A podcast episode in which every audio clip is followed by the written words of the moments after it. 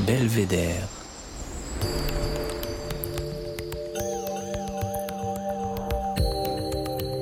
Le podcast du département de l'Isère.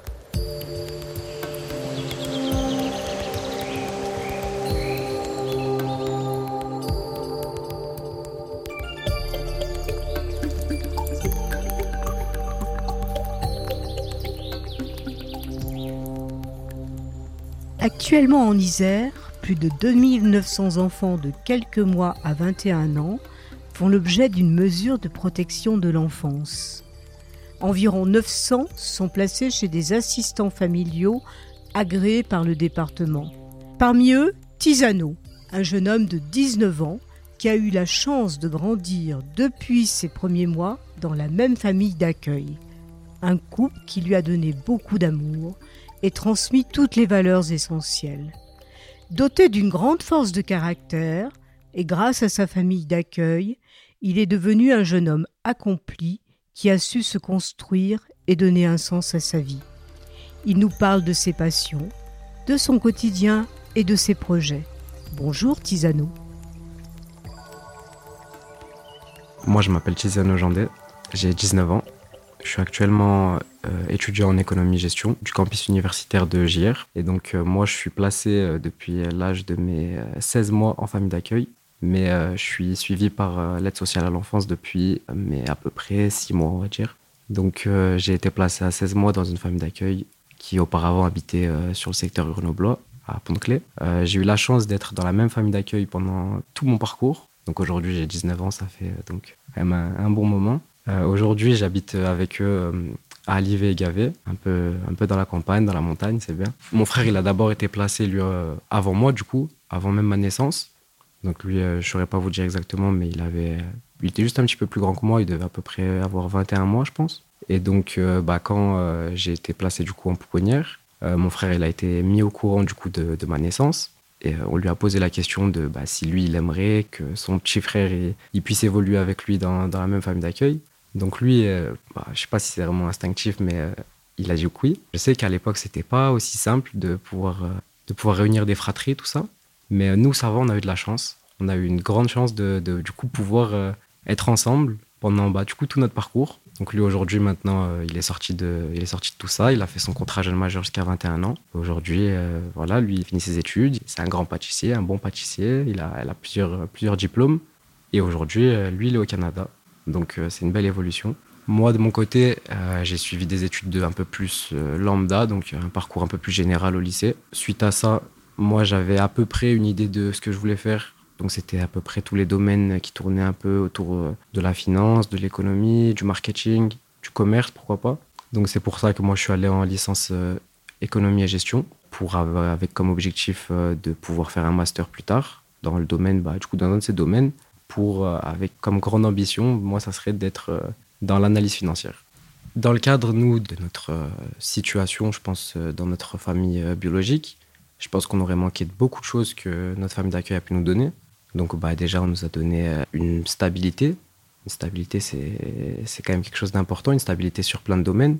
Donc, notamment une, une stabilité émotionnelle, en quelque sorte. Ils nous ont permis d'avoir un peu, entre guillemets, l'amour euh, que des parents devraient donner normalement à leurs enfants. Mais ça a pu être aussi des choses un peu plus lambda, bah, comme bah, tout simplement un toit, une éducation, des valeurs. On nous a appris beaucoup de choses euh, en étant dans cette famille d'accueil, des, valeurs importantes comme le respect, des, valeurs comme euh, le travail. Et ouais, c'est surtout ça, c'est une stabilité, une protection, une sécurité en quelque sorte. Je pense que globalement, pour les gens en famille d'accueil, il y a beaucoup de choses qui sont difficiles. Déjà, le fait de ne bah, pas avoir, entre guillemets, un, un, cocon familial lambda, par rapport, euh, bah, quand on peut voir par rapport à nos amis ou quoi, tout le monde a une famille bah, à, peu près, à peu près normale. Euh, c'est des fois un peu dur de pouvoir euh, expliquer aux gens, que ce soit à l'école ou par rapport à nos proches, tout ça on, se demande, on peut se demander pourquoi nous, on n'a pas eu cette chance d'évoluer dans une famille normale, d'avoir des parents normaux. Mais moi, personnellement, c'est pas quelque chose qui, m'a impacté. Mais parce que ça, je pense plutôt que c'est personnel, c'est ma, ma nature à moi. Donc moi, je pense que ça n'a pas été trop un, handicap ou quelque chose qui m'a fait, fait me sentir mal dans ma vie.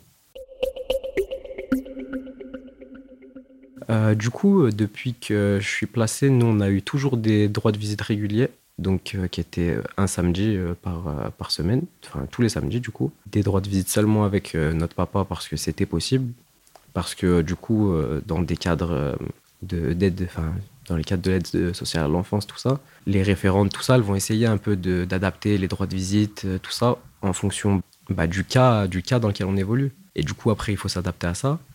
Euh, du coup, nous, bah, par rapport à ça, euh, c'était pas forcément possible d'avoir des, droits de visite avec notre maman qui n'a pas forcément voulu euh, bah, du coup, se faire aider suffisamment pour pouvoir instaurer des choses.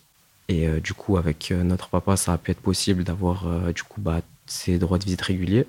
Et on a pu aussi, bah, du coup, quand je faisais les démarches, tout ça, ça pouvait être récompensé par bah, du coup, des vacances avec lui, du coup, des vacances dans notre famille en Italie. Donc c'est quelque chose qui est, qui est possible. C'est qu'en gros, quand on est placé, les choses, elles, sont pas forcément bloquées.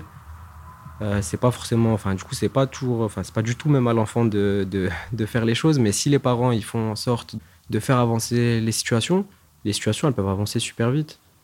Ça se trouve même il y a, y a même des retours en famille qui sont possibles quand, et quand c'est possible, bah c'est qu'il faut que ça soit positif. Nous dans notre cas le plus positif c'était euh, bah, que ça reste comme ça. Et euh, du coup, bah, pour euh, vous faire comprendre un petit peu, euh, la situation, elle a évolué un petit peu pour nous au fil des années. Il y a eu des problèmes en plus.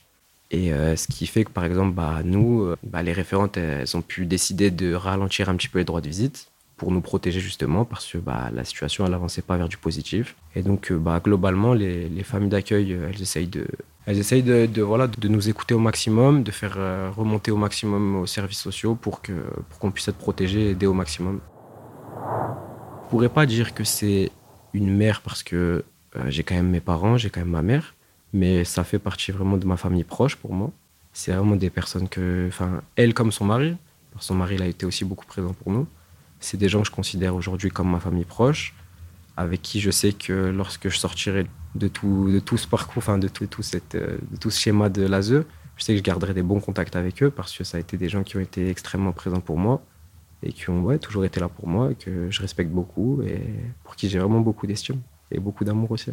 Donc moi, ce que j'estime que ma famille d'accueil m'a le plus donné, c'est une stabilité et du calme que j'aurais pas pu avoir euh, chez moi. Et c'est quelque chose qui est très important pour moi parce que je suis quand même un, garçon assez posé, qui aime bien la tranquillité en soi. C'est quelque chose qui a été très important et je les remercie beaucoup.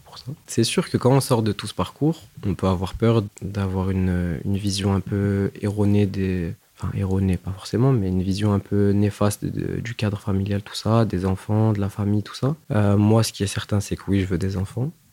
Deux de préférence. Après, on verra comment la ville décide.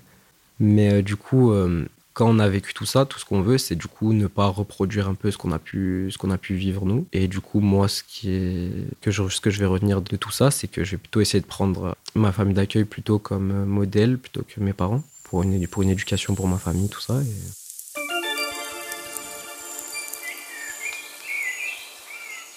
J'ai pas encore pu avoir toutes les informations pour euh, mon placement, mais moi de ce que je sais, c'est que bah y a eu beaucoup de négligence, il y a des problèmes psychologiques euh, pour euh, une maman, des lourds problèmes psychologiques, des problèmes d'alcoolisme. Et du coup, bah, les deux parents ne sont pas, sont pas aptes à s'occuper d'un enfant. moi, je sais que bah, le jour de mon placement, enfin le jour de mon placement, le jour où du coup on est venu me chercher, c'était un jour où bah, du coup ma mère m'avait laissé dans le domicile, dans le domicile seul. Donc forcément pour un bébé, c'est pas forcément c'est pas forcément optimal. Du coup, ouais, suite à ça, je crois que ça a été euh, directement la pouponnière. Et depuis, euh, voilà, j'ai évolué en pouponnière jusqu'à, ouais, comme je vous ai dit, mes 16 mois.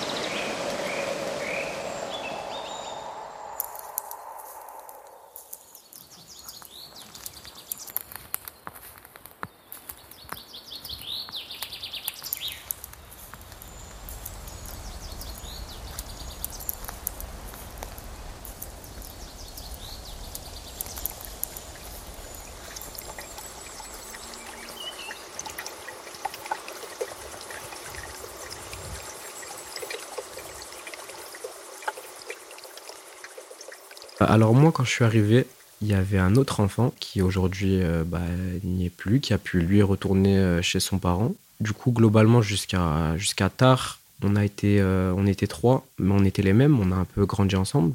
Mais du coup, quand, quand cet enfant il est parti, il y a eu, ça a été la première fois où il y a eu bah, du coup un nouvel arrivant à la maison. C'était, ça faisait un peu bizarre au début, mais au final, il y en a eu quand même, ouais, pas mal qui sont passés. Et on s'y habitue, on les accueille tous, et puis on sait pourquoi ils sont là. Enfin, on sait que voilà, nous on a eu de la chance d'être là, donc on peut que être content pour eux aussi de, de se dire qu'ils arrivent dans une famille. Enfin, moi je sais que je peux leur faire confiance, donc je me dis que voilà, pour eux je suis content. Actuellement avec nous, il y a, il y a deux petits enfants avec moi, donc avec qui ça se passe très bien. Moi, moi j'ai très bon rapport avec eux. J'essaye un peu quand même de, voilà, peut-être même d'avoir un peu un rôle de, de grand frère en quelque sorte. Mais en tout cas, ça se passe très bien. Il n'y a jamais eu de problème avec, avec les nouveaux arrivants. Moi, je sais que j'utilise beaucoup ça comme une force parce que je me dis que il y a eu beaucoup de choses sur lesquelles j'ai pas eu forcément autant de comment de sécurité derrière moi. Je pense notamment par rapport aux études, enfin aux études ou par rapport à d'autres choses. Je sais que bah du coup dans un cadre familial un peu un peu classique, il y a beaucoup les parents qui sont derrière les enfants donc euh, que ce soit de manière financière ou peu importe. Dans le cadre où si par exemple, euh, je sais pas, si à 21 ans, quelqu'un de lambda venait à rater ses études, je pense que voilà, il aurait ses parents derrière lui. Dans le cadre où euh, un enfant, il voudrait à 18 ans partir en voyage, je pense qu'il pourrait avoir ses parents derrière lui. Moi, ça m'a permis en quelque sorte de, de, me donner encore plus à fond parce que je suis au courant de la chance que j'ai eue et j'ai pas envie de gâcher la chance que j'ai eue parce que je sais que j'aurais probablement pas d'autres chances comme ça dans ma vie. Et euh, du coup, ouais, ça m'a permis de vraiment utiliser chaque chose qui pourrait être euh, une faiblesse en temps normal comme une force. J'ai jamais vraiment eu de choses qui, m'ont impacté dans tout ça. Moi, je suis pas quelqu'un qui prend, qui prend vraiment les, choses. Euh, si, je prends les choses à cœur. Mais ça a jamais été ma situation quelque chose qui m'a rendu triste. Mais au contraire, ça a toujours été quelque chose qui m'a motivé à me dire que moi, je ferais les choses différemment que je vis pour moi et que, c'est pas parce que je suis en famille d'accueil que ma famille, elle est particulière, que je vais pas réussir et que je vais pas donner tout ce que j'ai pour, pour réussir et faire tout ce que j'ai envie dans ma vie. C'est sûr que ouais, on m'a toujours euh, encouragé à faire des études. On m'a toujours dit que voilà que j'avais des capacités. On m'a toujours poussé à même quand moi je pouvais un peu euh, relâcher un peu les efforts, reposer un peu sur mes lauriers, on m'a toujours poussé à me à me donner encore plus parce que ma famille d'accueil ils ont toujours vu un peu, bah voilà, ils ont toujours cru en moi, ils ont toujours su que voilà j'avais des capacités pour faire des choses. On m'a toujours poussé et actuellement encore on continue de me pousser et, et c'est sûr que ça a été une force. Parce que c'est sûr que c'est certain que le négatif, on l'entend forcément plus parce que c'est comme si vous allez à un restaurant. Si vous y mangez très bien, je pense que vous allez être quand même moins amené à aller mettre une, bonne note sur, sur Internet plutôt que si vous y avez super mal mangé.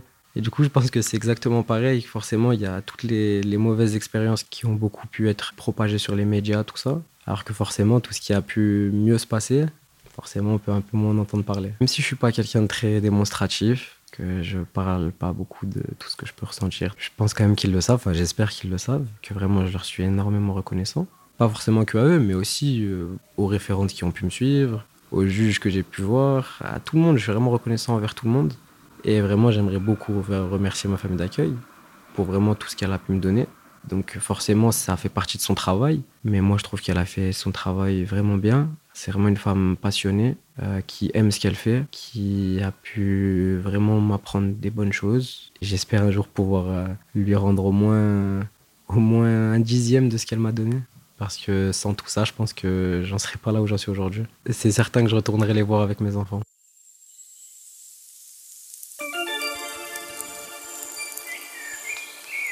Pour moi, mon belvédère euh, de l'Isère, ça serait les quais de l'Isère, parce que j'ai des bons souvenirs, des très très bons souvenirs, des souvenirs euh, bah, de, du coup de, de moi pouvant aller y manger avec mon père là-bas.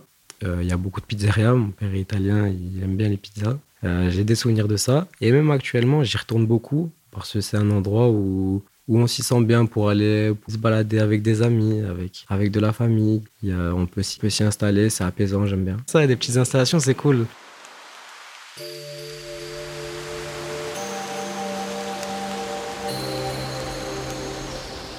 Belvédère.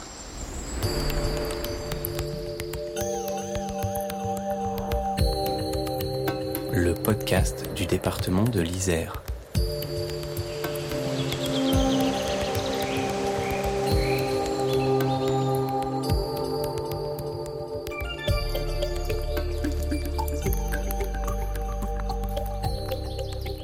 Vous venez d'écouter Belvédère, le podcast qui donne la parole aux Isérois qui font briller l'Isère.